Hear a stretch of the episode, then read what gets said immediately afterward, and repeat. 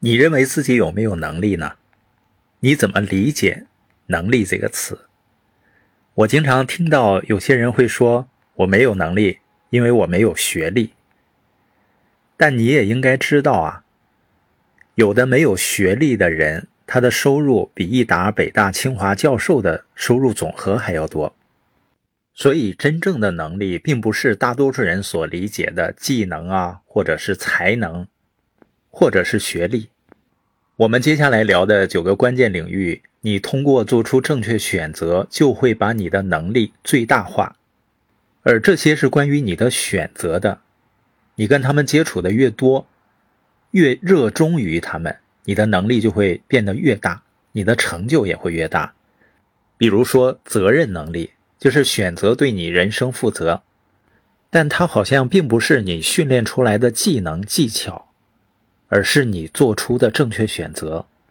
你觉得那些完全为自己的人生承担责任的人和推卸责任的人，哪个人更能够发掘自己的潜力呢？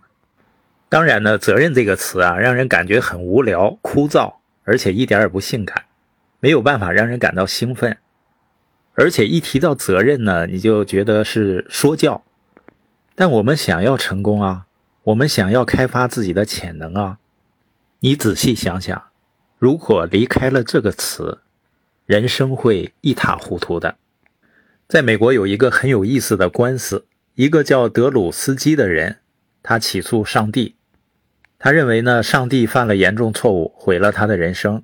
他希望呢，上帝能够把青春返还给他，并赋予他演奏吉他的技能，成为著名的吉他演奏家。同时呢，他希望上帝能够让他的母亲。和他的宠物猪死而复生。如果上帝没有在法庭上现身，根据民事诉讼联邦法规的规定，上帝就直接输掉了这场官司。我们会不会觉得这个人很搞笑啊？但事实是，我们所有人身上都有着这样一种倾向：我们会因为自己身处的环境，甚至因为我们自己的选择而责备他人。如果我们真正想提升自己的能力，想要经历不设限的人生，那我们就应该克服这种倾向。我们每个人的人生都会有很多问题，都会面临很多的挑战，但最大的问题是什么呢？我们面临的所有问题背后的问题是什么呢？我非常喜欢成功大学幺零幺里的一句话：所有问题背后真正的问题是人们拒绝承担个人责任。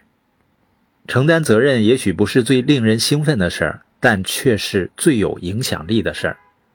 我们会发现，一旦我们主动做出选择，绝对能提升你的自我满足感。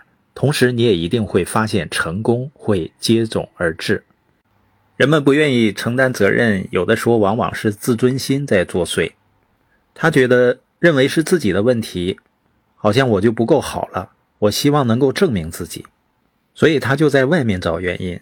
当一个人在外面去找原因的时候，就会有受害者心态，而且呢，会觉得很无奈、很无力，因为你无法改变外在的环境，无法改变别人。就像洪德克说的，很多人都认为生活对他们而言只不过是正在发生，无法由自己主观操纵。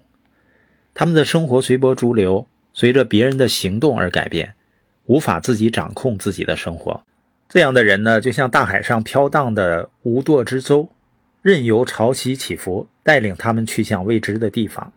这样的人既不清楚自己要去哪儿，又常常被带向他们不想去的地方。而掌控自己人生方向的方式，就是对自己负责，对你自己每一天的行动负责。有的人会说了，我怎么能够掌控一切呢？能掌控自己的人生，你肯定不能掌控一切的，但你可以选择掌控目前在你掌控范围之内的事情。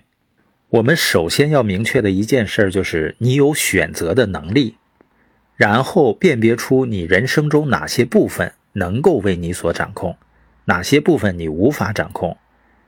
一旦你开始做出选择，就是掌控的开始，你的生活就会开始改变。